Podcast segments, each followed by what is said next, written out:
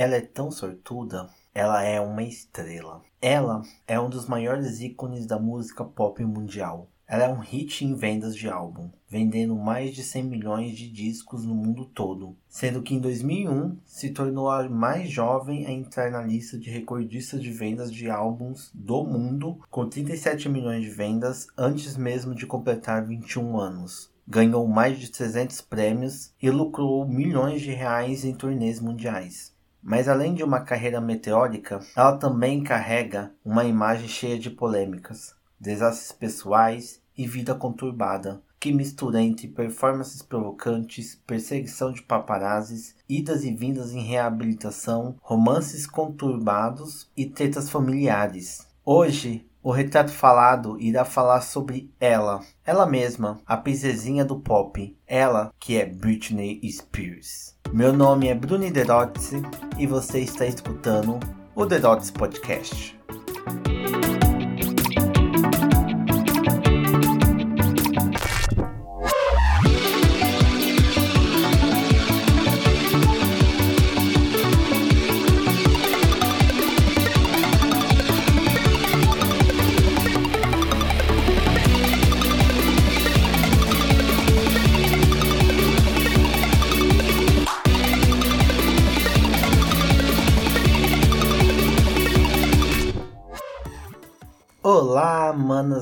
E menes, estamos aqui de volta em mais uma semaninha. Eu aqui, essa interlocutora de sempre, Bruni Derotzi, apresentando esse podcast gostosinho aí que você está ouvindo no caminho do trabalho, lavando louça, não sei o que você pode estar fazendo, mas estou muito feliz de estar falando no seu ouvidinho agora. E bem, estamos aqui no segundo episódio do Retrato Falado, programa onde eu falo sobre personalidades que marcaram nacionalmente ou internacionalmente, enfim, que colocaram o seu nome na história, tanto para bem quanto para mal. E nesse episódio eu estou muito feliz de estar falando sobre ela, Britney Spears, que deu muito o que falar, né, desde o começo da sua carreira até os dias de hoje. E, enfim, eu queria muito falar sobre ela porque eu gosto muito dela como artista, apesar de muita gente criticar ela. Eu acho ela uma das cantoras mais esforçadas e também a que tem a história mais triste, assim, né? Não querendo fazer um ranking, né, de tristeza, de dor, de sofrimento, mas a história dela é é tipo muito forte. E bem, eu não vou ficar me alongando muito porque vai ter muita discussão por frente, né? Antes de entrar no assunto Britney Spears de cabeça, eu quero dar uns informes, aqueles que você já tá um pouco cansado de ouvir, mas se fluir eu vou ficar enchendo o saco menos, aquelas, né? Mas bem, é sobre a questão financeira, né? Como eu já avisei em outros episódios, o Pix tá aí, o e-mail tá nas informações aqui do desse episódio, então se você quiser ajudar financeiramente esse podcast, que é feito por mim do início até o fim, desde o roteiro, da edição, da gravação, do lançamento, da divulgação, enfim, sou eu que estou por trás de praticamente tudo. Enfim, né? Isso dá trabalho, né? Então, trazer o conteúdo para vocês é um trabalho que vem por trás que muitas pessoas não enxergam. Então, se você puder, ajude aí financeiramente, porque também é uma forma de eu ver que tem pessoas interessadas em talvez começar a dar recompensa, sabe? Para quem ajuda mensalmente, talvez com episódios extras ou brindes, não sei. É uma coisa que eu preciso muito planejar, assim. E para eu começar a planejar, eu preciso que pelo menos surja alguma coisa, né? Se caso você não puder como ajudar dando dinheiro, né, de cara com Pix, eu aconselho também, na verdade não é um conselho, é um pedido para que vocês baixem a plataforma Orelo, que é uma plataforma de podcasts focada para podcasts e ela é brasileira. E além, né, de ser daqui do nosso Brasil, ela também é uma das raríssimas plataformas de áudio que pagam por play. Porque você escutar esse podcast no Spotify, por exemplo, o Spotify não paga por play, que nem paga por música. Não, não, não, não. Os podcasts vai e a gente não recebe nada. Mas a Aurelo paga alguns centavinhos. Então, se você estiver ouvindo aí no Spotify ou no Deezer ou qualquer outra plataforma de áudio, eu agradeço muito por escutar, mas eu peço muito que você consiga ouvir pelo Aurelo, que, enfim, ajuda pra caralho. Mas acabando com essa mendigagem virtual, vamos falar sobre ela. Ela é o momento. E ela é. It's Britney, bitch.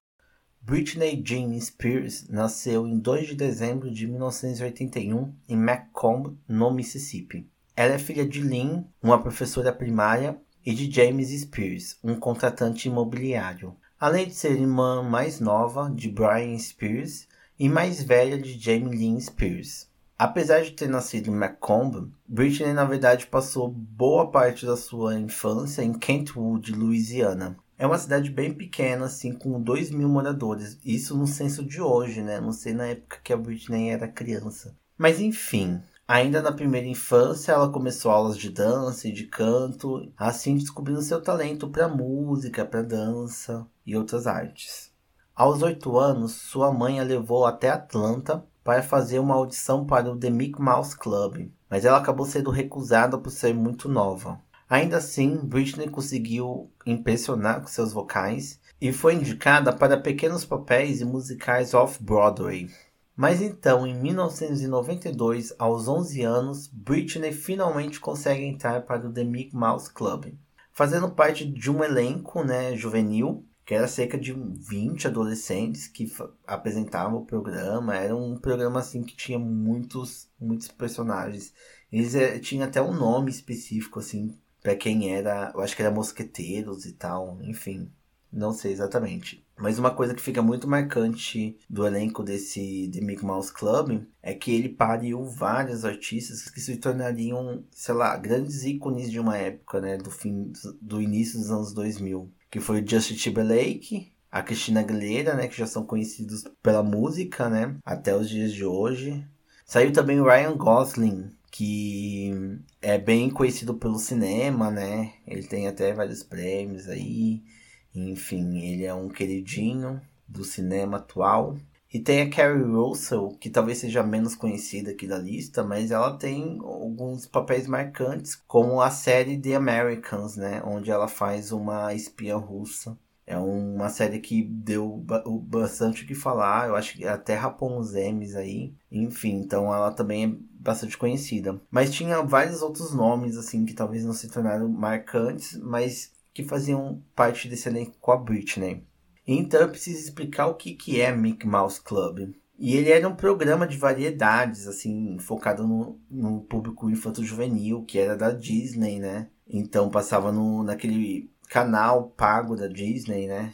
Que é Disney Channel. E, enfim, ele era um programa que era repleto de sketches, sabe? Então tinha entrevistas, tinha desenhos animados, tinha apresentações musicais, tinha brincadeiras, enfim, era um programa que tinha várias coisas é, misturadas, assim, que seria mais ou menos, sei lá, como o programa da Xuxa, sabe? Que além de passar desenhos, ela fazia brincadeiras, chamava pessoas para cantar no programa dela, sabe? Então era uma coisa meio que parecida com isso. E é nesse programa que a Britney tem várias performances muito legais, assim. Se você jogar no YouTube, tem uma performance além que é gravada pela Britney e Justin Timberlake juntos, sabe? Parecendo que foi um, uma visão do futuro, né? Enfim, que eles ficam juntos e tal. Mas a gente vai chegar nesse momento. Mas enfim, voltando aos vídeos, se vocês pesquisarem, vocês vão entender por que, que eu defendo assim a questão da voz da Britney. Porque se você parar para ver os vídeos, você percebe que ela tem um vocal totalmente diferente, assim, muito mais forte, muito mais potente. Claro que não tão potente quanto Cristina Aguilera, né, porque ela tem uma voz única, mas ela tinha um potencial vocal muito interessante. E que me faz acreditar ainda mais nesses boatos, né? Porque, enfim, eu pesquisei bastante sobre isso, mas tudo soa como um boato, né? Nessa questão da indústria né, musical, ter feito a Britney ter essa voz infantil, sabe? É, forçada, assim, infantil. Porque vendia, porque foi o que, que fez ela se tornar famosa no, nos inícios né, da carreira dela, mas ela era uma adolescente. Então, conforme o tempo, a voz dela foi meio que ficando, sei lá, fodida, assim né, num termo mais chulo, porque como ela ficava forçando essa voz, ela acabou não desenvolvendo direito o vocal dela, né, e perdendo é, algumas é, enfim, não sei, eu não sou fonodiáloga para poder explicar isso para vocês. Mas eu acredito muito nessa teoria de que a Britney meio que forçava essa voz infantil porque vendia, porque era o que, que a, a indústria, né, as gravadoras achavam que vendia. Então ela acabou forçando isso, sabe, na carreira dela e por isso que ela parece que não consegue mais alcançar o potencial vocal que ela tinha antes. Enfim, mas isso é tudo boato, assim, não tem nada que comprove que foi realmente isso que aconteceu. Mas fica aí, né? Mas voltando ao The Mickey Mouse Club, ela ficou por pouco tempo, assim, na, nesse programa, porque ela entrou em 92 E ele foi cancelado em 1994, então foi uma coisa de dois anos, assim. E também não era um programa super famoso, assim, que chamava grandes públicos, né? Então a Britney acabou voltando para a cidade natal dela, né? É, em Kentwood. E voltou ao anonimato, porque ela voltou, né, à escola e tal, e ela ainda era uma pessoa qualquer, apesar de que ela apareceu na televisão, então tinha um outro visão ainda na cidade pequena, né? Mas fora de Kentwood, ela não era ninguém assim, né? Mas acontece que a Britney sentiu o gostinho do sucesso, né? Por mais que tenha sido pouco, por mais que não tenha sido um grande estrelato, né? Uma grande estreia, foi algo que realmente mexeu, né? Com o fogo artístico dela. Então ela queria mais, ela queria investir, sabe? Nessa carreira, ela queria investir na carreira musical. E para continuar, é preciso pensar, né, nessa época que a Britney existia, né, como uma iniciante, né, na música.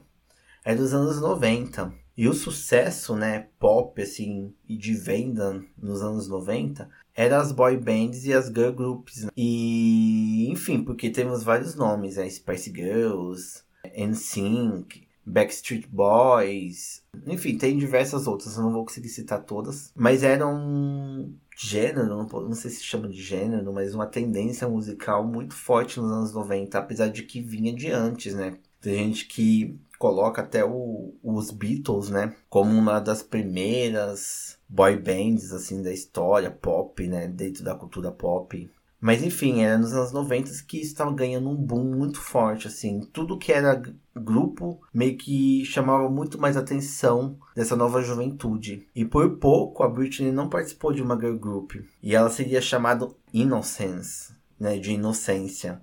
Mas isso acabou não acontecendo por conta do agenciador Larry Rudolph, que ouviu uma fita da Britney cantando uma música da Whitney Houston no karaokê. E ele se interessou muito, né, pelo que ele viu e começou a agenciar a Britney, começou a apresentar ela para diversas gravadoras com o intuito de gravarem, né, um primeiro álbum. E várias gravadoras recusaram a Britney porque eles estavam nessa procura por, por boy bands, por girl groups. Então eles acabaram meio que ignorando a Britney que queria, né, lançar uma carreira solo. Então acabou que a Jive Records se interessou pelo talento da Britney e finalmente ela conseguiu assinar um contrato e enfim começar a gravar o seu primeiro álbum.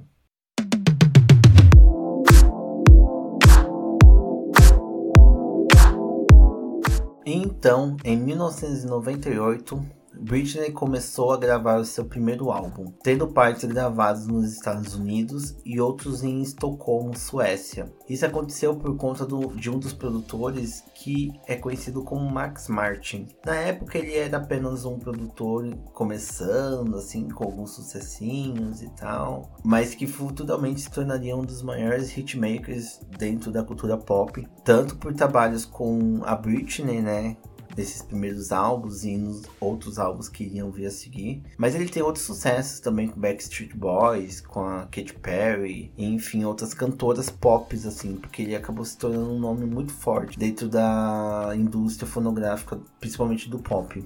E após essa produção, né, a Britney entrou em uma pequena turnê que era uma turnê que acontecia dentro de shoppings, era tipo um pequeno palco que, sei lá, ficava tipo na área de alimentação do shopping, sabe? E aí ela subia no palcozinho junto com dois dançarinos e ela cantava quatro músicas do álbum, assim, sendo uma delas Baby One More Time, que seria um dos seus primeiros grandes hits, assim, né? E que é um hit até hoje, porque eu amo essa música. Mas pensando na época, ela era uma garotinha desconhecida com seus 16 anos, dançando no shopping, sabe? Cantando a sua música e entregando cassetes com singles, dando autógrafos e brindes. E eu acho muito interessante essa estratégia dela, assim, pensar que ela era uma artista pequena, sabe? Na época, fazendo pequenos shows em shoppings. E conforme as coisas foram rolando, ela foi crescendo e crescendo. E em poucos meses ela saiu, tipo, do anonimato de uma jovenzinha que tava fazendo um show em shopping shopping uma grande diva, sabe? Porque o último show que ela fez dentro de shopping foi na época que o álbum dela já estava sendo lançado e foi um show que foi após ela descobrir que se tornou primeira colocada em uma das maiores rankings assim de vendas dos Estados Unidos, que é a Billboard, né? Então no,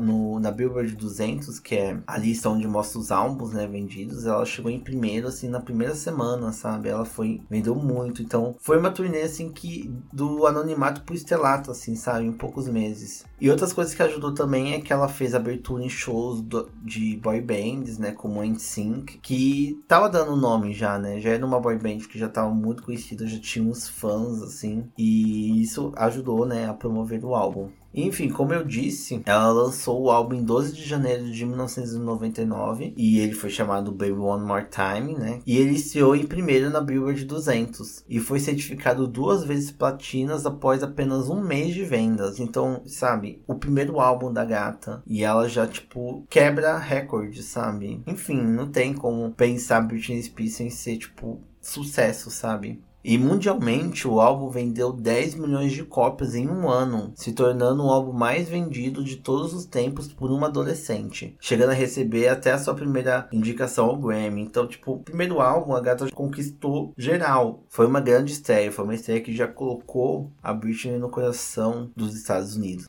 E foi nessa época, mais ou menos, que a Britney começou a dar suas primeiras polêmicas. Tudo bem que eu não acho isso uma polêmica, pensando até em Britney Spears, né? Que depois ela ia fazer coisas que são totalmente, né? Enfim, e chegamos nesse assunto depois. Mas nessa época, a Britney acabou se envolvendo em uma polêmicazinha, assim, quando ela posou pra capa da revista Rolling Stones, que é uma das revistas mais famosas, assim, dos Estados Unidos, é focada em música, no caso. E aí, nessa capa, ela vestia um pequeno short de pijama e um sutiã que realçava seus seios, segurando o boneco do Teletubbies. E, enfim, é uma capa comum, assim, se você jogar, pode jogar Rolling Stones, Britney Spears 2000 e 2000 2001, não sei exatamente o ano que foi, foi lançado. Mas aí um grupo conservador, assim, começou a remeter ela ao diabo, porque é uma coisa que, né, quem é fã de pop sabe que para uma artista pop se tornar uma artista pop, né?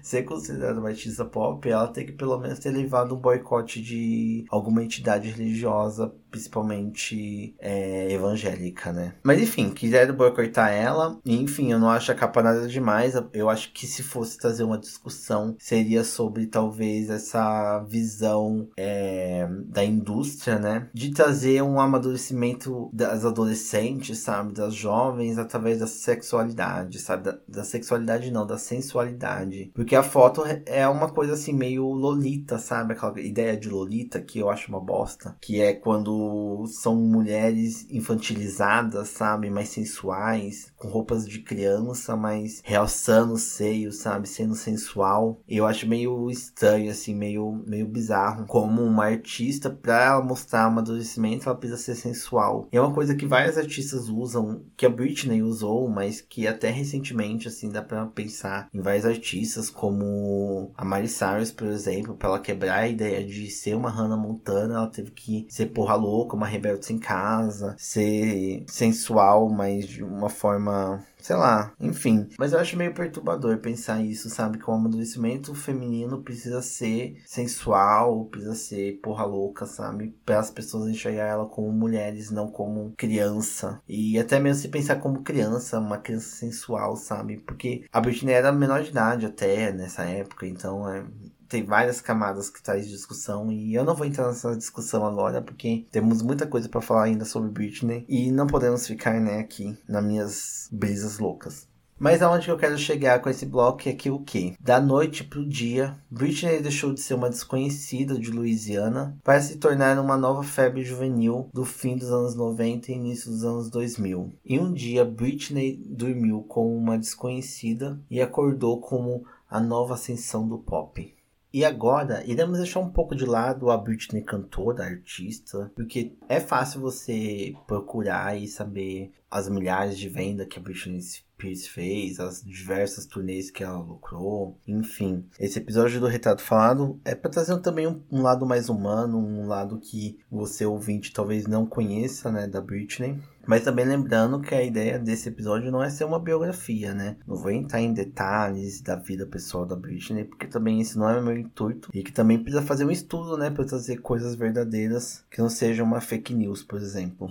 Então, entrando um pouco mais na vida privada de Britney Spears, mas não tão privadas, porque vocês vão entender que a Britney Spears, uma coisa que ela nunca teve foi privacidade na vida dela. Mas iremos entrar na relação da Britney Spears com Justin Timberlake, que talvez seja uma das coisas mais marcantes da cultura pop do início dos anos 2000. Eles eram o casal queridinho da América. Eles não namoravam só entre si, né? Eles namoravam os Estados Unidos inteiro, a legião de fãs que acompanhavam eles, os tabloides que queriam vender coisas sobre eles. Enfim, era um relacionamento entre dois jovens que estavam em ascensão na carreira. Eles eram amados por uma legião de fãs, tanto nos Estados Unidos quanto fora deles. Então, e é uma coisa que é bem comum, assim, essa coisa de casal dentro da indústria e eles virarem, sei lá, um grande nome, sabe? Que vai muito além do, da carreira deles. Eles eram um conjunto, como por exemplo Beyoncé e Jay-Z, sabe? É, também temos casos que deram errado também, né? Como teve a Camila Cabello, o Shawn Mendes, enfim. É muito comum, né? Ter. E alguns relacionamentos desses são falsos, sabe? Montados, são reais meio que é confuso, assim, pensar até no Justin Timberlake da Britney Spears, porque eles começaram a namorar na né, ascensão né, da carreira e eles tinham uma gravadora em comum, tanto que a Britney é, apresentou no NSYNC, sabe? Então fica, eu fico pensando, assim, se não foi um... Teve um tanto de forçada, mas um tanto de que eles também se apaixonaram. Porque eles se conheciam há muito tempo, né? Eles saíram do Mickey Mouse Club, né? Quando eles tinham 11, 12 anos, assim, de idades. Então eles não se conheceram só lá em 1999, quando começou o relacionamento deles, né? Eles já se conheciam há anos atrás, até antes mesmo de se tornarem os grandes nomes que eles seriam naquela época, né? Enfim, eles eram os queridinhos da América, e como todos os queridinhos da América, eles eram assediados a todos os momentos. Não só pelos fãs, mas também pelos tabloides. Que eles iam à loucura, sabe? Eles perseguiam eles a todos os cantos, onde que eles iam tinham vários paparazzis lá. E foi até nesse momento, assim, né, desse relacionamento deles, que começou essa essa tendência dos paparazzis de perseguir os popstars. Tudo bem que já existia isso nos anos 90, 80, Madonna, Michael Jackson sofreram muito com essa questão de paparazzis, mas eu acho que nos anos 2000 isso se tornou muito mais forte. Eu acho que até pela internet, sabe? Porque você não precisava ter um nome no jornal para você postar uma foto ou postar uma notícia. Você podia criar um blog, você podia jogar qualquer coisa na internet que você iria alcançar muita gente. Então essa perseguição de famosos ficou muito mais forte. E a Britney Spears virou, né, um dos ícones sobre essa questão da perseguição dos paparazzis.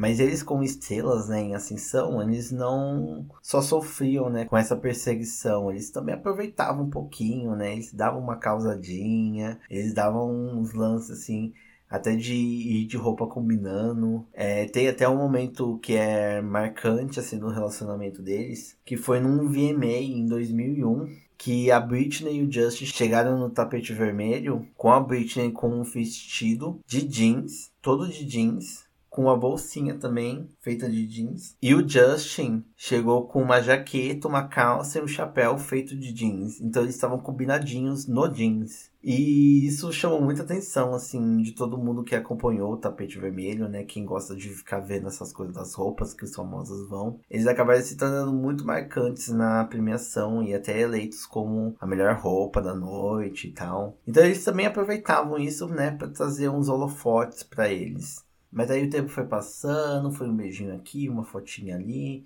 uma causação por ali. E aí o casal começou a perder um pouco da química, né? Podemos dizer assim. Mas não foi só uma perda de química, foi uma bomba mesmo que jogaram. Quando em 2002 eles terminaram. Sim, do nada, assim, da noite pro dia, o casal da América, os queridinhos dos Estados Unidos, terminaram. E claramente um casal que tinha a vida totalmente vigiada, né, por fãs, por tabloides e E enfim, isso não passou despercebido, né? Começou a fofoquinha, começou o rumor, começou a falar: ai, mas por que eles terminados? Eles eram tão perfeitos, eles eram tão lindos juntos, como do nada acabou, o que aconteceu para eles terminarem. E aí começou as fake news, né? E é, o que mais rondava era de uma traição, que existia uma traição dentro desse relacionamento e por isso ele havia terminado. Mas tanto Justin quanto a Britney Spears não falavam sobre isso, assim, eles meio que esquivavam dos assuntos. Mas esse boato da traição ficou muito forte quando Justin Timberlake lançou o seu primeiro álbum solo, né? Que ele era do NSYNC e agora ele estava investindo na carreira solo. Então o álbum Justified tem uma música chamada Cry Me a River, que na verdade é uma das grandes músicas do Justin Timberlake, é ovacionado até hoje. E eu vou ser sincero que eu gosto muito da música, apesar eu tenho um certo ódio de Justin Timberlake. Mas enfim, sobre a música. A música em si fala sobre uma traição. Fala sobre ele ter descoberto, ter sido traído. E meio que cantando, assim, que a pessoa, né, que para quem ele direcionava a música iria chorar um rios de lágrimas, sabe? Porque perdeu ele, que ela fez uma burrada, enfim. É uma coisa bem sei lá, corno manso pra mim. E aí a coisa ficava mais louca ainda quando o clipe, né, da música, aparecia uma atriz que era muito parecida com a Britney. E ele usa muito uma estratégia, assim, de não mostrar rosto, sabe? Só mostra o cabelo loiro, umas roupas dos anos 2000, assim, sabe? E, enfim, traz muito... Claro, né, ele fez isso de propósito, gente, não tem... não é possível, sabe? Até tem uma letra da música que ele fala: Você não precisa dizer o que fez, eu já sei, descobri através dele. Agora não há mais chance para você e eu, sabe? Tipo, bem. Ele tava aproveitando, sabe, dessa questão do término para divulgar o álbum dele. De burro, de Justin que não tem de nada. Um dos rumores foi apontado que seria o coreógrafo Wade Robinson, que ele trabalhou para os dois artistas, né, tanto para o Justin quanto para Britney, e que o Justin teria descoberto através de um bilhete que ele enviou para Britney. Então seria tipo um bilhete de amor, sabe, de, sei lá, enfim. E aí o Justin encontrou, né, esse, esse bilhete e aí confirmou, né, para ele essa ideia de que a Britney traiu ele. Para mim essa história tem vários furos assim para começar, né? Porque o cara pode ter se apaixonado pela Britney, mas a Britney não ter dado bola para ele, por exemplo, sabe? Não sei, eu também não tava lá para saber. Mas tem vários furos aí que para mim isso é um rumor bem fake. E como vocês imaginam, os tabloides entraram em loucura total. Travaram assim, ó, total, assim, ó. Se fosse hoje em dia, iria congestionamento, sabe, na internet de escada de gente lá, ó, só no blogzinho. Porque isso confirmava que a traição aconteceu, sabe? O Justin Timberlake literalmente deixou o queijo e a faca em cima da mesa e deixou que a mídia fizesse tudo. Começaram a criar um papel de vilã para Britney Spears, porque ela havia traído o Justin Timberlake. Ele estava lá fazendo uma música, falando como ele sofreu, como ela vai se arrepender de ter deixado ele. É claro que ele tá certo.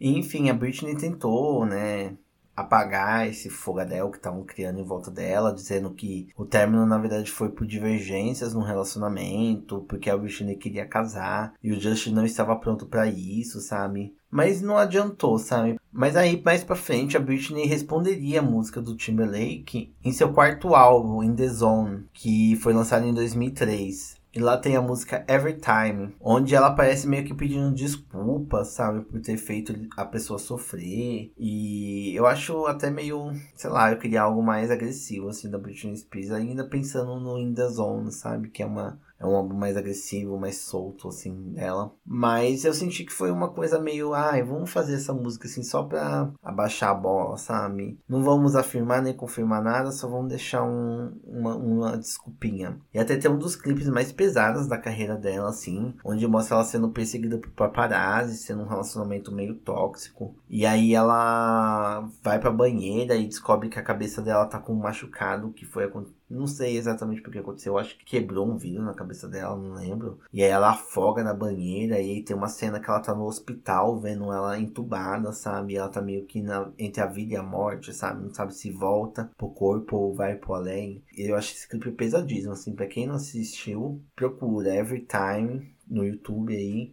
que é um clipe bem pesado, assim, que para mim é, uma, é um dos clipes que fala sobre esse futuro da Britney, fala como ela já sofria muito, sabe? Tem até um clipe que eu acho que é do segundo álbum dela, que é Lucky, que é bem lá no início, quando ela tava começando a carreira dela, que a música não é feita por ela, mas é uma música que fala sobre uma artista chamada Lucky, né, que é sorte em inglês, e que mostra, né, que ela ganhou estelato, que ela é amada por todos, que tem dinheiro, mas ela sempre chora à noite, sempre tá triste, ela não tá, não tá se sentindo completa. E eu acho, olhando, né, toda a história da Britney Spears, que a gente vai aprofundar ainda em outros pontos, dá pra ver como ela foi uma pessoa sofrida, sabe? Que ela não é tão feliz assim. Por mais que ela esteja realizando os sonhos dela de ser uma artista grande, ela ainda tinha um vazio dentro do peito dela que não era preenchido. E isso, de, lá dos anos 90, isso com certeza foi aumentando gradativamente até os dias de hoje.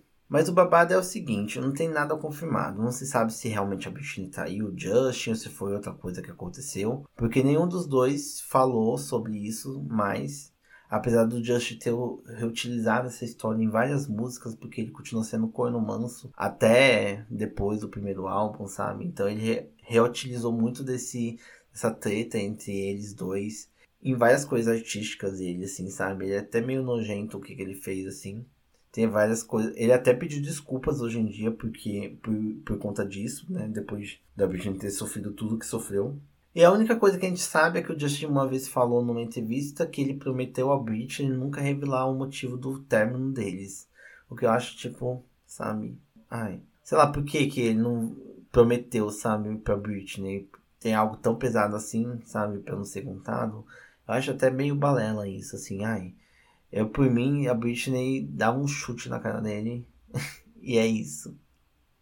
Então chegamos no ano de 2010, quando Britney Spears estava entre seus 21 e 22 anos. Ela havia lançado três álbuns né, de sucesso que fizeram ela entrar em uma artista, saindo de artista em ascensão e entrando para uma artista consolidada, né? Porque ela conseguiu três álbuns de sucesso, então ela consolidou totalmente a sua carreira estratosférica, porque ela estava, né, ela era o momento em 2003. E além do sucesso em vendas, né, com seus álbuns, ela também teve a sua estreia no cinema quando fez o filme Crossroads e as turnês dela, né, que começaram a ganhar âmbito internacional, não só nos Estados Unidos, não só mais em shoppings, né, e que foram totais sucessos assim. E além da, das questões musicais, né, de turnês e álbuns, teve também a questão da imagem da Britney, que era a queridinha da América, né? Ela estava em todos os momentos, assim, em todas as premiações, em todas as capas de revistas, jornais. Ela tinha dado seu nome, assim, cravado na história da indústria da música. E foi nesse ano, né, em 2003, que teve uma das suas performances mais polêmicas, assim, que foi virou um bafafá muito louco, assim, em volta que foi no VMA, né? Que era uma premiação da MTV focado em vídeos musicais, né? E que lá tinha performances assim que eram espetaculares, assim. Os, é, os artistas investiam bastante assim nas performances e sempre rolava alguma polêmica, alguma coisa que virava o assunto da semana. E em 2003 o VMA estava completando 20 anos de existência. Então eles convidaram a rainha do pop para fazer uma performance. E aí vem o fun fact, né? Porque o primeiro VMA teve uma performance de Laca Virgin com uma Madonna ainda em ascensão na sua carreira, né? E aí nessa performance ela usava um vestido de noiva, né, que era característico do clipe Like a Virgin, e ela fazia vários movimentos sexuais, fingindo que estava transando, sabe? Durante a performance assim, que hoje em dia é uma coisa que a gente não se assusta tanto, mas na época, né, que era no início dos anos 80, isso chocou, né, todo mundo e virou uma das primeiras performances assim com polêmicas da VMA. Então chamaram a Madonna para poder fazer essa esse aniversário importante de 20 anos, né? Mas aí a a Madonna não estava sozinha. Ela teve a presença também de Britney Spears e Christina Aguilera, que abrem né, a performance vestidas de noivas, mas num modelo mais sensual, assim. E aí as duas vêm cantando o refrão de Laca Virgin, a música de Laca Virgin. E depois vem a Madonna aparecendo cantando Hollywood, né? E aí tá, a performance vai, a performance vem. E aí chega mais ou menos assim no finalzinho da performance, quando a Madonna pega a Britney e dá um beijo na boca dela. E também dá um beijo na boca da Christina Aguilera. Ela dá um beijo nas duas. Gente, essa performance foi assim, ó, uau. Todo mundo só falava disso, sabe? E ficou isso por anos até eu, eu, eu era novinha, em 2003 eu tinha o quê? Nossa, nem lembro.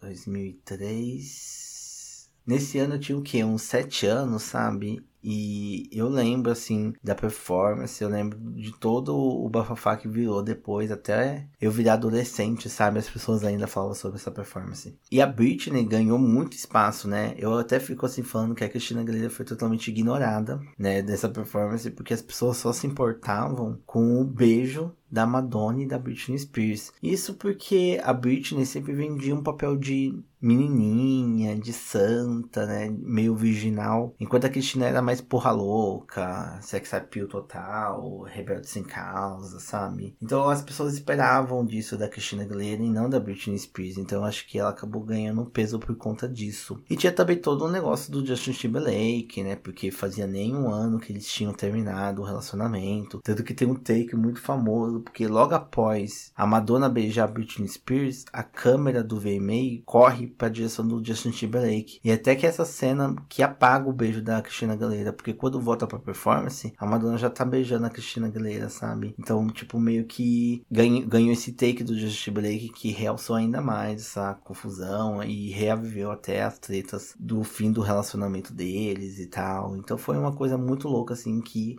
os tabloides ficaram loucamente fissurados numa coisa que foi, sabe, um beijo, sabe? Eu fico parando pra pensar hoje em dia, é uma coisa que, tipo, muito sem noção, mas que faz muito sentido, porque até se nos dias de hoje, se isso acontecesse, iria virar um bafafá. Claro, em outros limites de discussão, talvez, mas ainda super exagerando, sabe, o acontecimento. E aí também foi nesse ano que a Britney literalmente largou esse papel de santa, de virginal que ela vendeu nos seus três primeiros álbuns. E também largou aquele pop chiclete que ela e meio menininha que ela sempre cantava. E ela começou a investir numa nova Britney Spears, assim. Que eu acho que seria a Britney que a gente iria conhecer até hoje, a Britney Beach, né, que é muito conhecida. Então, o In The Zone, que é o quarto álbum da Britney, ele vem com uma sonoridade muito mais madura, mais sensual, mais um sensual mais mulher mesmo do que garota, sabe? E com uma sonoridade bem mais agressiva, assim. Ela largaria totalmente o pop chiclete e entraria numa coisa meio. Não sei dizer como identificar esse álbum. Seria meio algo mais elétrico, mais rebelde, mais um pouco puxado pro pop rock, mas não totalmente, sabe? Mas era uma coisa meio agressiva, assim, bem sensual, bem pra cima, assim, que também pode, podemos dizer assim, comparar da época, né? O que, que a Cristina Aguilera vinha trabalhando no seu primeiro álbum, nos seus álbuns, assim. No primeiro álbum não, né? Porque o primeiro álbum ela também traz uma coisa mais menininha. É a partir do Stripped, que eu acho que é o segundo que ela vem com mais, mais rebelde. Mas ela tava pegando a onda, sabe? Porque você parar pra ver o, início dos anos 2000, é bastante esse pop mais agressivo, de mulheres mais sensuais e, e agressivas, assim. Então a Britney meio que surfou nessa onda, sabe? Isso pensando que os seus maiores hits nessa época foi Toxic, sabe? Que Toxic é uma música que até hoje em dia é tocada nas baladas e todo mundo dança. E talvez seja o maior hit da Britney Spears, né? Pensando assim, claro que ela tem vários e vários hits, mas eu acho que Toxic é o que lembra, assim, é o grande símbolo da Britney Spears. E foi no ano de 2004, né, em janeiro de 2004, bem no início, que ela entraria em uma outra polêmica ao se casar com seu amigo de infância chamado Jason Allen Alexander em uma igreja de Las Vegas. Então, tipo, sabe aquela coisa de filme onde as pessoas saem bêbadas e vão para Las Vegas e voltam casadas? Foi mais ou menos essa ideia. E para vocês verem, o casamento seria anulado 55 horas depois. Ou seja, o relacionamento durou o quê? Dois dias e algumas horas, talvez. Isso pensando que foi para ser anulado. Eu acho que ele se arrependia já no outro dia, né? E ainda demandava uma coisa assim de até anular, né? Mas com certeza eles estavam totalmente bêbados quando isso aconteceu. E também no ano de 2004, a Britney se envolveria num acidente durante a gravação de um clipe e ela teria que fazer uma cirurgia no joelho esquerdo, tendo que cancelar uma pequena turnê que faria num hotel. Isso foi uma informação até que eu joguei, eu descobri quando eu estava pesquisando sobre, eu não sabia que ela tinha feito se machucado e feito uma cirurgia tão séria no joelho, sabe? E para quem dança, sabe que coisa, o joelho é muito importante para dança assim, e pessoas que têm esse tipo de lesão e acabam fazendo cirurgia, com certeza certeza sente até os dias de hoje, assim. E é muito louco, porque era a época que a Britney estava mais em turnês, fazendo performances, dançando loucamente. E isso parece que não foi algo que afetou muito, né? Ainda bem, né? Então chegamos numa parte de 2004 que possivelmente seria um marco entre fases de Britney, tanto na sua carreira quanto na vida pessoal. Na carreira porque o In The Zone, né, foi um marco na carreira dela, porque ela largou aquela ideia de menininha, né, virginal, e foi para uma sexy rebelde que seria a imagem que a Britney Spears ficaria marcada, né, na sua carreira. Mas na sua vida pessoal, isso também traria um marco, porque foi quando ela começou a se envolver com Kevin Federline, e aí ela noivou e casou com ele. E lembrando que o Kevin Federline é um dançarino, ele era tipo uma subcelebridade, assim, sabe? Podemos dizer. E o relacionamento deles começaram muito complexo e polêmico já de início, porque o dançarino tinha acabado de terminar um relacionamento com uma atriz chamada Char Jackson, e ela estava grávida quando ele largou ela e começou a ter um caso com a Britney. Então eu acho que isso foi muito mal visto, assim, pelos tabloides e tal, e ainda meio começaram a colocar novamente a Britney como vilã por conta do Justin Timberlake e tudo mais. Você sabe como é as fitas, né? E aí chega no momento que a Britney dá uma pausa na carreira dela, mais ou menos ali em 2005, 2004. Essa pausa aconteceu porque ela estava grávida, o seu primeiro filho. E eu acredito que isso foi um momento muito importante para Britney, porque ela sempre disse que queria casar, queria ter filhos. Então, até hoje, né, ela fala bastante disso. Então, eu acho que é uma coisa que pega muito da Britney. Eu acho que ela queria dar essa pausa na carreira para poder se dedicar ao filho, que se chamaria Sean, né? Sean, Sam, Sam, Sean, não sei como é a pronúncia. Mas enfim, ele nasceu em setembro de 2005 e aí a Britney tava querendo, né, esse momento, mamãe coruja com seu filho. Mas tem um problema, né? Ela é uma super estrela, ela não é mais uma famosa em nível nacional de uma região. Ela era um astro internacional, sabe? Vários países conheciam o seu nome, várias pessoas acompanhavam ela. Então ela não tinha um minuto de paz para ter esse momento, né? Mas enfim, ela termina esse 2005 parecendo tudo perfeito, né, na vida dela. Ela tinha um marido, ela tinha um filho, tinha uma carreira de sucesso, mas nem tudo seria como ela sempre sonhou.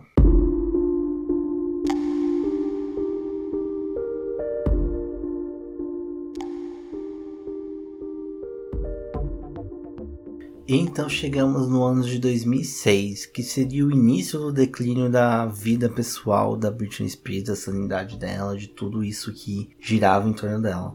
O casamento dela com Kevin Federline não estava indo bem, e a cantora até admitiria futuramente que ela se casou com uma ideia do que era o casamento, e que isso não estava sendo realizado com o atual marido. Então era um relacionamento que talvez a Britney apostou as suas fichas, mas foi muito apressado, porque se parar pra pensar, no início lá de 2004 ela tinha casado com o melhor amigo, então foi meses depois que ela começou a ter um relacionamento com Kevin Federline, e aí eles casaram, e aí não deu nenhum ano que eles estavam casados, a Britney engravidou, não deu nenhum ano do filho ter nascido, do primeiro filho, ela já engravidou do segundo, né? Que também a gente vai comentar aqui. Então, era uma coisa que estava acontecendo muito rápido, assim, e, e, parece desespero, sabe? Talvez ela tinha essa necessidade de ter uma família e tudo mais. Eu acho que ela postou errado, assim, porque um relacionamento não é assim, né? Da noite pro dia que se firma, né? E aí ela começou a entrar em algumas polêmicas, assim, enquanto mãe, porque ela foi pega dirigindo uma vez com seu filho nos braços, né? Era uma questão de que ela segurava o volante com uma mão e a criança com outro. Tem até uma foto famosa, se você jogar no Google até é fácil de achar, e ela foi duramente criticada por todos, assim, a colocando como uma péssima mãe, porque estava colocando a criança em perigo, a criança não estava sem segurança, ele devia estar numa cadeirinha para crianças, enfim. Tem várias coisas assim, que começaram a apontar, né? E é sempre nesse, nessa questão da mãe, né? De que a mãe perfeita e ela está sendo desleixada, não estava cuidando dos seus filhos. E aí a Britney admitiria várias vezes que ela errou mesmo, ela não devia ter feito aquilo, mas que aconteceu pelas constantes perseguições dos paparazzis que nunca deixavam em paz em momento algum. Era uma coisa que é importante citar, porque a perseguição da Britney Spears com os paparazzis é algo inacreditável, gente. Eu falo até para vocês, quando vocês forem assistir os documentários que eu citei, né, do, do New York Times, Frame Britney Spears ou Controlling Britney Spears, eles falam bastante dessa questão dos paparazzis, assim. Você procura vídeos da Britney Spears chegando em um restaurante ou chegando no, no supermercado, sabe? Coisas banais do cotidiano. E você via, tipo, 30, 40, 50 paparazzis com flashes, parecendo que é um tapete vermelho de uma grande premiação, mas é só a Britney Spears indo no mercado fazer uma compra do mês. Era uma perseguição muito insana que tinha com a Britney. E aí, nesse momento, né, que ela começa a frequentar boates, porque o relacionamento dela não estava dando certo. A questão com a maternidade também estava sendo abalada, então ela meio que teve esse escape em boates, assim, né? Saindo para curtir, saindo para festinhas. E os paparazzis, assim, era o momento que eles mais perseguiam a Britney. Teve várias, várias coisas bizarras que aconteceu, por exemplo, de tirar foto da calcinha da Britney, de tirar foto dela bêbada. Tem até um momento famoso, né? Que é quando a Britney Spears, a Paris Hilton e a Lindsay Lohan tava dentro de um carro saindo da balada, né? Que é conhecido como a Santíssima Trindade dos anos 2000. E é bem louco porque realmente essas três pessoas, né? Além da Britney, é, temos Paris Hilton, que é uma socialite, filha de donos de hotéis, que ela era muito famosa nos anos 2000 até hoje, mas ela era tipo um símbolo, sabe? De patricinha, sabe? Dos anos 2000. E a Lindsay Lohan, né? Também tem um histórico muito parecido com a Britney, de começar a carreira cedo, né? Mas ela é mais focada no cinema, a Lindsay Lohan, acredito. A Britney é mais música, a Lindsay é mais cinema. E ela também começou na, na, Disney, né? Com os filmes lá. E aí, conforme foi indo o tempo, ela começou a ficar famosa pelos filmes adolescentes, né? Principalmente no ano 2000. E bem, elas são puro ditado daquele se juntas já causa, imagine juntas, né? Porque, como aqui eu já tô dizendo, né, que a Britney teve um momento de baladas e de causamento, assim, tudo mais. Paris Hilton e Lindsay Lohan nessa época também eram conhecidas por isso, né? Por badalarem muito, por sempre estarem alcoolizadas, por fazerem vários vexames em frente aos paparazzis, é, de, de dirigirem bêbadas, de serem fichadas na polícia. A Lindsay Lohan mesmo, ela tem várias fotos sendo fichada na polícia polícia. Britney Spears também já foi levada várias vezes pra polícia por conta de estar tá dirigindo bêbada. E a Paris Hilton também não se conta, então elas eram um trio assim que os paparazzi iam a loucura atrás delas, porque elas sempre causavam, sempre faziam alguma coisa que daria uns bons cliques e dava um bom dinheiro, né, pros fotógrafos. Então elas estarem juntas, né, nesse evento, fez tipo os paparazzi em a loucura por conta disso, né? E a Paris Hilton até diria recentemente de que a Lindsay Lohan entrou no carro de Penetra, porque ela tinha ido no rolê com a Britney Spears, né? A Paris e a Britney estavam juntas. E a Lindsay meio que apareceu no caminho, aí como ela, quando ela estava tentando fugir dos paparazzi, a Lindsay acabou entrando dentro do carro também, aí enfim, elas pareciam que estavam meio tretadas na época, então sei lá o que rolou assim, mas aí a Paris disse que a Lindsay foi de intrometida no carro, elas não estavam juntas. Mas voltando à linha do tempo da Britney, foi nesse processo das baladas e relacionamento que ela engravidou, né, novamente. É, foi ainda no ano de 2006, e aí ela deu a luz em setembro também. É muito louco, porque agora que eu reparei que os dois filhos dela nasceram em setembro. E ah, esse segundo filho foi chamado de Jaden.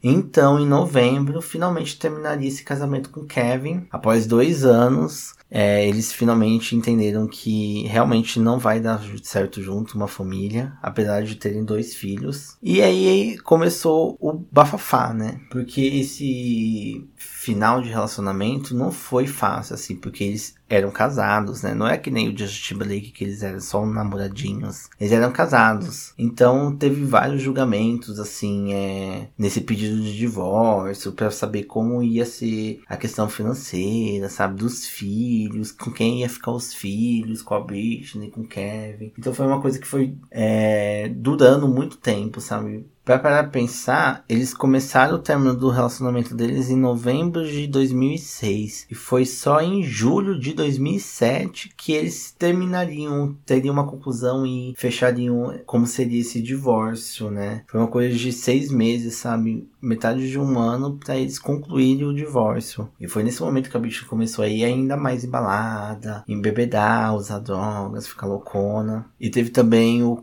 caso de que uma tia próxima dela faleceu de câncer de ovário no início de 2007. E era uma tia que era muito íntima da Britney, ela gostava muito dela. Então, além do término do casamento dela, ela tava tendo que lidar também com essas questões familiares que mexeu muito com ela. Então, ela começou a abusar de balada, sempre ia pra balada para tentar é, esquecer os problemas dela, né? E com certeza ela também botava no, no álcool, nas drogas, né? Em várias coisas. E então, em fevereiro de 2007, a Britney se internaria numa clínica de reabilitação. Eu não sei se foi a primeira vez, né, que ela foi para uma clínica de reabilitação, mas foi um dos momentos marcantes, assim, porque ela ficou menos de um dia lá, né, na clínica. E foi no dia seguinte que ela teria tentado ir na casa do Kevin para encontrar os filhos, mas ela parecia que estava fora de si, provavelmente estava louca das drogas, né, bêbada. Então o Kevin meio que negou esse encontro porque ele via que ela estava fora de si. Mas foi essa negação de encontrar os filhos dela que daria o estopim para um dos momentos mais marcantes e mais, sei lá, não sei dizer polêmico, não sei dizer, porque é uma coisa triste, sabe? Isso que aconteceu com a Britney Spears, assim, esse, esses fatos que eu vou narrar. Foi uma coisa que, sei lá, eu, eu, não, eu não consigo enxergar apenas com uma rebeldia, sabe? Eu não consigo enxergar com ela querendo aparecer Pra mim é uma coisa muito triste, assim, ver uma pessoa com a sua sanidade mental, assim, fora do controle, sabe? Com vários problemas psicológicos, com vício, né, em álcool, em drogas, assim, é muito triste ver isso que aconteceu com a Britney. Mas enfim, eu vou entrar logo no assunto, né, porque eu tô aqui, né, só dando opinião antes de contar as coisas. Mas acredito que todo mundo sabe de que eu estou falando. O momento, né, marcante que aconteceria em 2007 seria quando ela raspou os cabelos, lembra? Todo mundo já viu essa imagem da Britney Spears com uma máquina de raspar cabelo na frente do espelho, dentro de um cabeleireiro, raspando, né? E aí o caso aconteceu assim, né? Ela saiu da casa do Kevin Federline, puta da vida, triste da vida, enfim, insana, porque não conseguiu ver os filhos. Então ela chegou na frente de uma cabeleireira em Los Angeles e pediu para que raspasse o cabelo dela. A funcionária negou, assim, ela falou, não, não vou raspar seu cabelo. Mas quando ela percebeu, assim, ela deu um, uma perdida de olhar e aí a Britney pegou uma máquina rapidão e começou a fazer sozinha, assim, ela começou a raspar o próprio cabelo. E isso com vários fotógrafos paparazzi tirando fotos, assim, que na loucura, assim, para tentar tirar uma foto dela. A própria cabeleireira diria depois que Britney estava com seguranças, ela não estava sozinha, assim, ela tinha seguranças acompanhando ela, mas eles não pareciam se importar com o que ela estava fazendo. Então aqui a gente já começa a ver a negligência, assim, que até das pessoas que deveriam proteger ela, tava cagando, sabe, pra ela. Enfim, é, é uma coisa bem triste, assim, de ver. E foi nessa mesma noite que ela teria tentado fazer uma tatuagem e quando a tatuadora perguntou por que, que ela raspou o cabelo, ela recebeu a resposta da Britney, né? Que seria para eles não tocarem mais no cabelo dela. Ela não foi exatamente quem, mas isso traz um paralelo muito grande, assim, com a situação, né, dela. Porque ela era perseguida a todo momento pelos tabloides, pela mídia, pela galera da carreira musical, pelos conservadores. Todo mundo atacava a Britney nesse momento, né? Ela era um bode expiatório dessa época, então era uma coisa muito simbólica, né? Ela dizer que ela cortou cortou o cabelo para que não tocassem mais nele. E teve também o caso de ela tentar aceitar o paparazzi com guarda-chuva, né? Que tiraram aquelas fotos dela ensandecidas, que até virou meme. E esse meme eu até usava, tem umas épocas que eu raspava o cabelo, que eu falava, ai, ah, fiz a Britney, fiz a Britney. Mas parando para pensar, né, hoje em dia, olhando essa época, né, revisitando, é muito triste, assim. Ela era uma pessoa muito famosa, exposta o mundo inteiro, e ninguém queria ajudar ela, sabe? Ninguém tava ajudando ela, só queriam usar a imagem dela para vender. Os paparazzi ganhavam milhares de dólares só com uma foto da Britney Spears fazendo alguma coisa errada, sabe? E a mídia também alimentava isso, porque por mais que tava tudo isso acontecendo na vida da Britney, né, o término, a separação dos filhos, as drogas é, e tudo mais que tava rolando, ela não parou de trabalhar, gente. Foi nessa época que tava acontecendo tudo isso que ela começou a gravar o Blackout, que seria um dos álbuns mais famosos dela, né, que teve singles como Game More e tudo mais. E nessa época, gente, ela tava tendo tudo isso, sabe? Ela tava nesse turbilhão da vida dela. Então é muito louco ver isso, porque a Britney tava surtando aos olhos de todo mundo, todo mundo tava assistindo ela surtando. E ela tava ainda trabalhando, sabe? Fazendo as coisas, lançando, gravando as músicas dela, gravando o clipe, apresentando, sabe? E isso, sei lá, isso me faz ver como ela foi forte, talvez, assim. Porque por mais que ela tava no pior momento da vida dela, ela ainda conseguia fazer um, grandes trabalhos. Por mais de que não deveria ser isso, né? Ela não deveria estar fazendo grandes trabalhos, ela devia estar cuidando da cabeça dela. E foi em 2007 que teve aquela performance no VMA, né? Que ela dançou Game More. E se vocês assistirem a performance, vocês vão perceber que a Britney não estava sóbria, ela não estava ciente, sabe? Dá pra ver que ela tá muito grog na performance. E ela também tava fora do peso, podemos dizer assim. Ela não estava malhadinha, com a barriguinha saradinha, que elas sempre viam ela, né? E isso deu aval pra a mídia, né, sair xingando a Britney, falando que ela tava no fundo do poço, que ela nunca mais ia conseguir famosa, que ela tava acabando com a carreira dela, que era do declínio, sabe? Várias fitas, as pessoas aproveitando, assim, para meter pau nela, sabe? De vez de ajudar, ver que ela tá no fundo do poço, ajudar ela, não, vamos meter mais pau. As pessoas parecem que não aprendem. Já tivemos Whitney Houston, já tivemos Amy Winehouse. E isso é muito comum até os dias de hoje, sabe?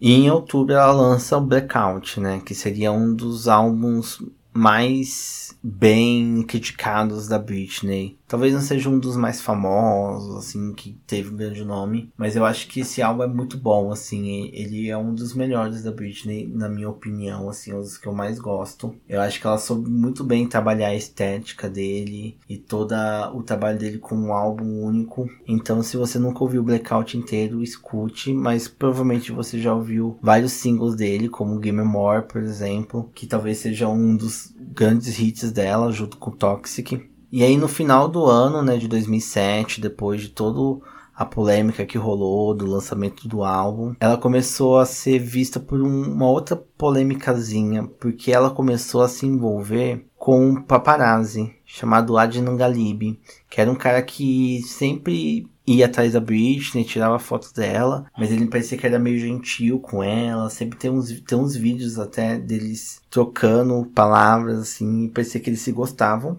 E aí meio que eles começaram um relacionamento, assim. E foi muito criticado esse relacionamento, porque diziam que o esse paparazzi, né, o Adino Galib, tava se aproveitando dela né, desse momento frágil dela, que ela tava, né, se drogando, tava mal, tava para baixo, tava com autoestima baixa, provavelmente. E disseram que tava, ele se aproveitou desse momento frágil dela para tentar tirar umas fotos exclusivas, assim. Porque se parar pensar na época, era muito dinheiro envolvido por uma foto da Britney Spears. Era uma coisa de, sei lá, 2 mil dólares, 3 mil dólares por foto, sabe? Os paparazzis ficavam ensandecidos para conseguir, sabe? E aí tem sempre essa conversa, né? De que o Adnan meio que aproveitou para tirar fotos dela, porque estando junto, né? Sempre junto com ela, ele conseguiria tirar mais fotos. Mas o mesmo nega que ele nunca fez isso, sabe? Ele sempre tentou ajudar a Britney e tudo mais. Mas aí eu não sei. para mim fica muito estranho essa pessoa na, na história da Britney. Eu não sei dizer se ele ajudou ou piorou a situação dela. Mas o negócio é que ela estava definhando. Parecia o fim, sabe, de Britney Spears. Parecia que ela nunca iria conseguir retornar ao momento de glória, assim. Ela parecia que iria afundar, afundar até, infelizmente, ser mais uma pessoa que a gente perdemos. E aí então, em 2008, a Britney ainda brigava, né, para poder ver seus filhos, enquanto a sua vida definhava ao redor. E aí teve uma vez que ela se negou a entregar a guarda dos filhos. Não sei se essa história meio que fica meio confusa, assim. Eu não sei se ela tava com os filhos e aí teve um momento que ela não quis entregar pro Kevin, ou se ela só causou mesmo. A questão é que a polícia acabou se envolvendo e acabou internando ela involuntariamente numa clínica de reabilitação. Então, em 2008, que aparecia novamente a imagem de James Spears, o pai da Britney, né? E antes de entrar no assunto, precisa falar um pouco sobre a imagem de James Spears, porque uma coisa que é sempre falada é que o James não era muito próximo da Britney, assim. Ele era próximo, era o pai dela e tudo mais. Mas a mãe da Britney, a Lynn, ela era muito mais próxima na carreira, sabe? Ela que ajudava a Britney, ela que meio que dava os conselhos, sempre estava junto. O pai dela parecia meio afastado. Mas foi quando aconteceu isso com a Britney, né, esses surtos, né, que estava acontecendo com ela, que a imagem dele apareceu junto com a ideia da curatela, que tiraria todo o controle da vida da Britney Spears, assim, ela não teria mais controle sobre sua própria vida.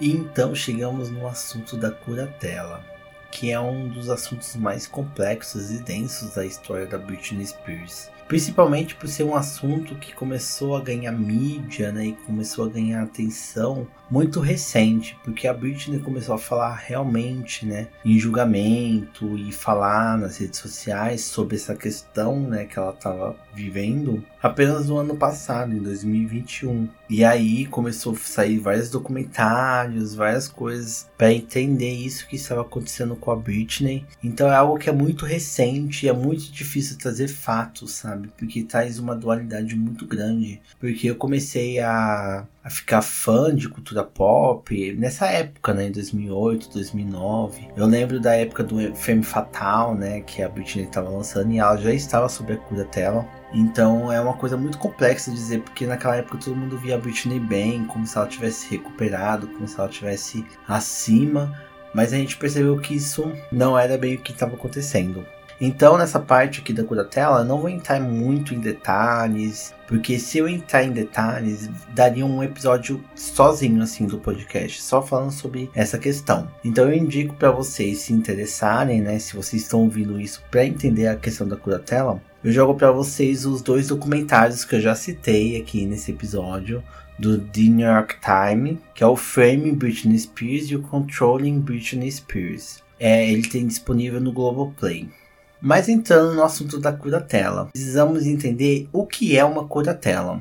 Curatela é um instituto jurídico para proteger uma pessoa que não tem capacidade civil de responder por seus próprios atos. Então, a pessoa entra como curadora e se responsabiliza por tudo em sua vida, desde o financeiro até escolhas jurídicas e médicas. A curatela geralmente tem um público-alvo de pessoas idosas que estão em estado senil, que no caso seriam pessoas com Alzheimer, sabe? Que, a, que é uma doença que faz a pessoa se esquecer coisas, né, da vida dela, às vezes de quem ela é. Então, a curatela ela tem esse intuito de ajudar essas pessoas que estão num estado que elas não conseguem decidir as coisas por si próprias. Elas dependem de outras pessoas para conseguir concluir essas coisas como pessoa civil. E essa coisa da curatela sempre é colocada como uma morte civil, né? Uma morte de cidadão.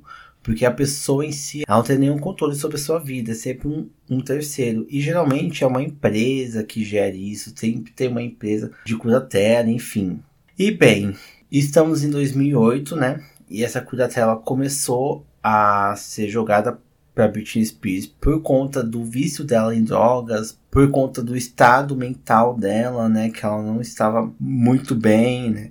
Eu vejo, né, essa questão da curatela assim até interessante nesse sentido, porque ela era uma pessoa que realmente estava num momento que ela estava muito fragilizada e talvez ela não tivesse o controle sobre a sua vida naquele momento. Tanto que a curatela da Britney foi provisória de início. Era uma coisa para ver até ela se recuperar dos vícios, entrar em uma reabilitação e passar sobre todo aquele processo de entender o seu vício e tentar se recuperar. Mas isso acabou se tornando permanente e acabou se tornando uma curatela vitalícia em mãos do pai dela, James Spears. E tudo isso já tá errado. Primeiro porque ela era uma pessoa que só estava num momento tenso, né? Um momento que ela estava em vício de drogas e talvez, claro, tem uma, uma questão mental. E aí tem um caso que pessoas com transtornos mentais conseguem ter uma vida normal, conseguem ter controle sobre sua própria vida, conseguem entender o que é errado e o que é certo, sabe? Então não era algo que impedia a Britney, sabe, de viver a vida dela.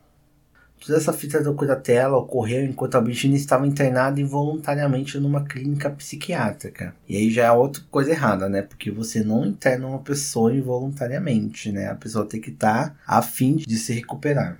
E aí chega um momento que a gente começa a refletir. Porque depois de um mês que a Britney saiu da reabilitação, ela fez uma participação numa série chamada How I Met Your Mother, que era uma silicon muito famosa, né, da época, que é, é sucesso até hoje, enfim. E ela fez alguns episódios, assim, uma participação especial. Isso depois de um mês que ela foi dada como incapaz de gestar sua, seu financeiro, de gestar sua vida. E além de ela ter participado da série, ela gravou um álbum que foi o Circles, gravou um, um documentário que foi o documentário da, da MTV que falava sobre esse processo dela de volta, né? Depois daquele surto de 2007 2008, a volta dela, né? Aí teve gravações de clipes. E aí, um ano seguinte, ela estaria numa turnê mundial que ela fez 97 shows pelo mundo. Então, tipo, ela começou a trabalhar, sabe? Ela foi dada como insana, perdeu o controle sobre a sua vida, mas ao mesmo tempo ela trabalhava. Ela participava de série, ela participava de álbum, ela fazia turnê. Então, tipo, que pessoa incapaz é essa, sabe? Que pessoa que foi dada como incapaz de, de não conseguir gerir su, sua vida, que precisaria de um terceiro para gerir a sua vida, e ela conseguia fazer tudo isso, sabe?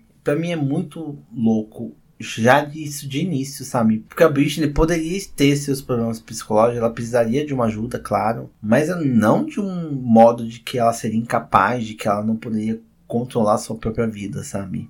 E se você parar pra emendar, assim, pra, pra balancear, essa época que a Britney estava na curatela foi um dos anos que ela mais trabalhou. Claro que antes ela trabalhava, soltava várias coisas, mas ela fez muita coisa, assim, porque antes ela focava mais na música, né, no, lançamento de álbum, aquela coisa de sempre, né, a divulgação do, a gravação do álbum, a divulgação, o lançamento e a turnê, né, que é uma coisa que acontece sempre com artistas. Mas nessa época que a Britney estava na curatela, ela emendava um trabalho atrás do outro. Após a turnê do Circles, ela lançou uma coletânea de hits. Aí então ela desenhou uma linha de roupas.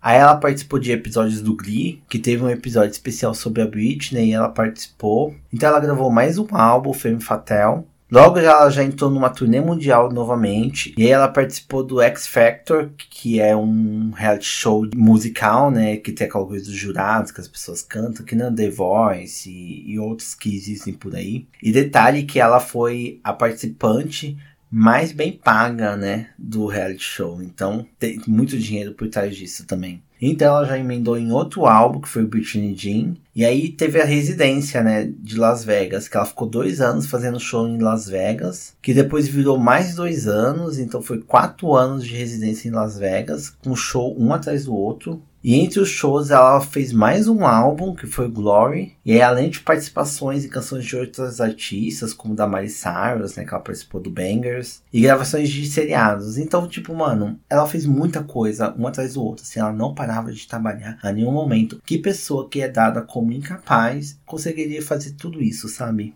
E aí vem a barbaridade, que foi a época que a Britney mais lucrou, sabe, com a carreira dela. E era a época que ela não tinha controle algum sobre as finanças dela. Então quem é que lucrava com esse dinheiro, sabe? Que a Britney conseguia.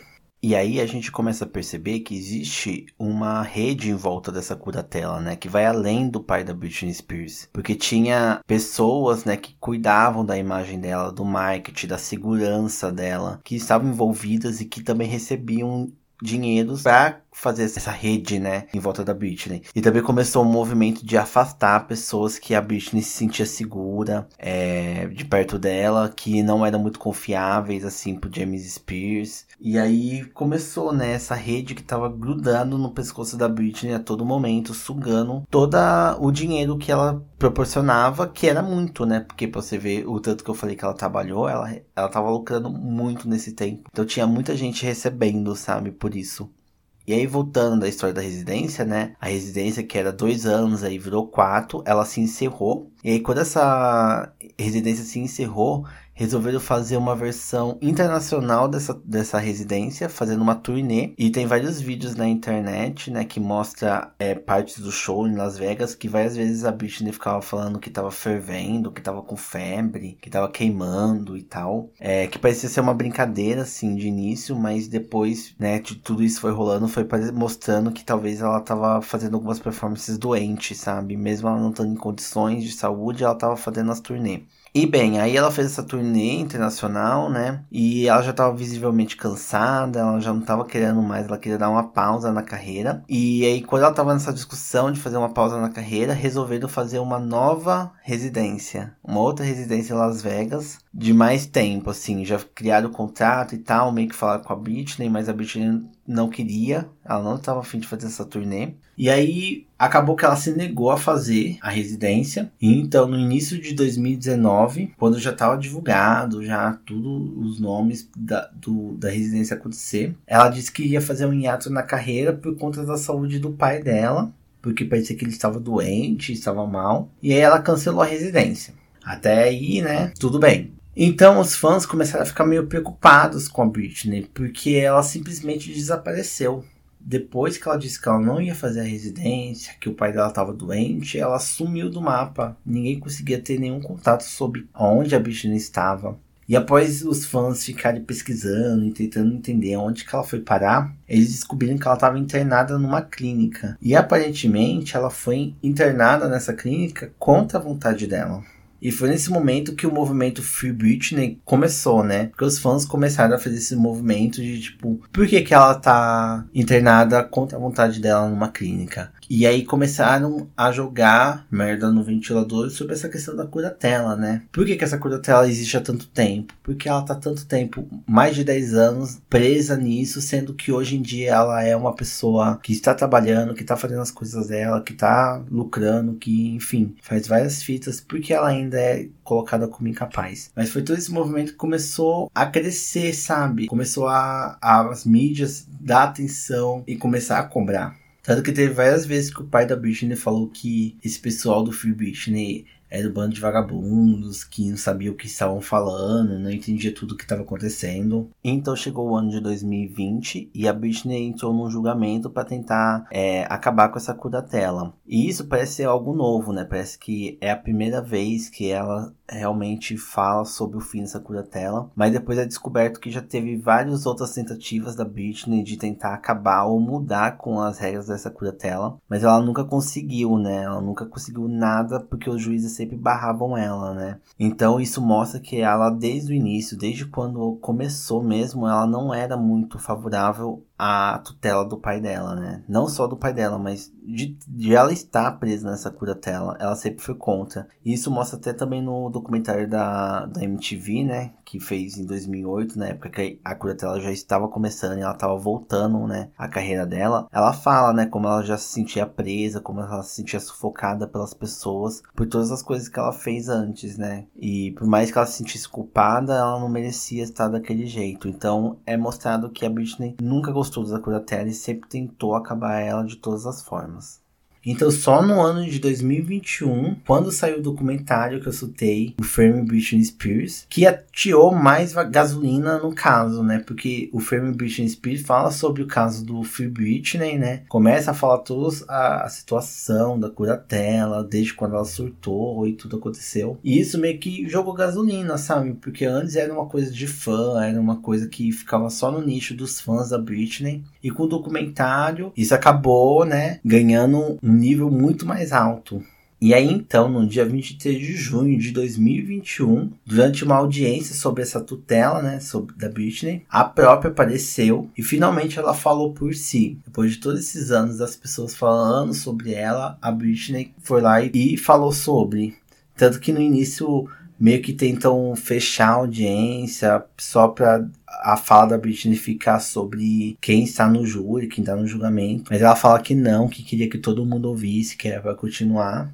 Então ela abre o jogo, ela fala sobre essa tutela abusiva que ela tava do pai, dizendo que ela estava infeliz e que era controlada e abusada a todo momento. Ela desabafou dizendo que os responsáveis por sua tutela deveriam ser presos e que sempre negaram tudo o que ela desejava. E uma das partes mais chocantes assim da no desabafo dela foi quando ela revelou que ela queria ter filhos. E nessa, nessa época, uma coisa que eu não citei é que ela tá namorando até hoje, né? Até os dias atuais ela tá com um namorado e que ela queria engravidar desse namorado e ter filhos, mais filhos e tal. E aí parece que colocaram um DIU nela para evitar que ela engravidasse. E para quem não conhece, DIU é tipo um. Não sei se é uma cirurgia, mas é um negócio que corta, sabe? O, a chegada dos espermatozoides no ovário, sabe? Sempre. Eu, eu não vou saber explicar exatamente como é, mas é um negócio que evita a gravidez. Geralmente as mulheres usam isso como um contraceptivo, né, para não engravidar e tudo mais. Mas tudo isso é feito pelo o desejo da mulher. E no caso que estava acontecendo com a Britney, o pai dela colocou esse DIU para que ela não engravidasse, mesmo que ela quisesse engravidar. Então ela não estava tendo controle sobre o corpo dela. Era outras pessoas que estavam tendo controle sobre o corpo dela. E outra coisa chocante foi quando ela disse que ela era dopada com lítio sempre que ela tentava ir contra o que eles estavam dizendo. E o lítio é um remédio, né, que é usado para pessoas que são é, depressivas, bipolares, enfim, tem várias questões e ele é usado para tentar controlar, né, essa tendência assim dos transtornos. Mas no caso da Britney, ele é usado para dopar ela, porque o lítio ele deixa a pessoa meio grog e tudo mais. E aí, quando a Britney jogou a merda no ventilador, aí que as coisas perdeu o controle total. Jamie Spears não conseguiu mais conter isso. E tanto que foi nessa época que saiu o Controle em Britney Spears, que era a continuação do Frame, que aí foca muito mais na curatela e tudo que rolava. E, gente, esse, esse documentário me deixou muito chocada, me deixou muito triste. E foi uma das coisas que até me inspirou para fazer esse episódio, porque eu queria contar um pouco sobre a Britney. Mas enfim, foi no dia 29 de setembro de 2021 que a Britney conseguiu afastar seu pai da função de conservador de sua curatela. Ela não conseguiu acabar com a curatela, mas ela conseguiu afastar o pai dela de ser a pessoa que controla né, a sua, o sua, seu financeiro e sua vida. A decisão veio do Tribunal Superior do Condado de Los Angeles e colocou o contador público John Zabel para supervisionar suas finanças temporariamente, enquanto entrava numa nova batalha para encerrar de forma definitiva sua curatela. Então, no dia 12 de novembro de 2021, finalmente saiu a decisão de encerrar definitivamente a curatela da Britney, devolvendo a ela seu controle financeiro e pessoal. Mas ainda existem outros longos julgamentos para tratar de questões jurídicas e também porque o advogado de Britney vai pedir uma prestação de contas para saber quanto do dinheiro de Britney foi desviado para benefício próprio de James Spears e de todos que estavam envolvidos na curatela. Isso porque o patrimônio financeiro de, da Britney está avaliado em 60 milhões de dólares. E segundo o advogado, esse valor está muito abaixo. E pensando bem, isso é correto, porque se você pensar só na residência em Las Vegas, ela lucrou 140 milhões em bilheteria. Isso só a residência, ainda teve o X Factor, teve os álbuns, teve as turnês. Então, tipo, mano, isso é um valor muito baixo, sabe, para Britney ter de patrimônio financeiro. E vendo as notícias atuais, essa briga parece que não vai acabar tão cedo, porque James Spears tá meio que cobrando que a Britney pague os advogados dele, que pague uma pensão para ele por ter cuidado da vida financeira dela por todo esse tempo. Enfim, eu não sei qual é a desse cara, que ele pensa que o que ele fez foi para proteger a filha dele, mesmo que ele não entendendo que isso foi abusivo. Eu até paro para pensar nisso, mas sei lá, é uma pessoa que realmente é um nojo de pessoa para mim. Mas a questão é, Britney nesse momento está feliz. Se você entrar no Instagram dela, ela tá rodo lá, fazendo os vídeos dela dançando, fazendo uns posts de tiazona dela, falando sobre o namorado, postando a foto da bunda dela. Enfim, ela tá meio que feliz porque ela finalmente conseguiu se libertar dessa curatela. Finalmente ela vai poder ter o controle sobre a sua vida. E tô muito feliz por ela. Espero que essa libertação dela só traga mais energia, que ela possa ter um momento feliz, porque quem pôde acompanhar aqui nesse podcast dá para perceber que a Britney não teve um momento de paz na vida dela, né? Por mais que ela teve uma carreira de sucesso meteórica, a vida pessoal dela era um desastre. E eu espero muito que a partir de agora a Britney consiga ter um momento de paz, um momento de felicidade ela tá com o atual namorado, que ela deseja ter mais filhos e espera que ela tenha mesmo mais filhos e tenha um casamento feliz com esse cara que, pelo que eu vejo assim, parece que faz muito bem para ela, então eu fico muito feliz. E também tem toda uma questão que parece que ela tá desenvolvendo músicas novas, porque como eu citei no episódio do Inário, na retrospectiva de 2021, para quem não ouviu, vai ouvir, eu citei que a Britney lançou alguns vídeos cantando músicas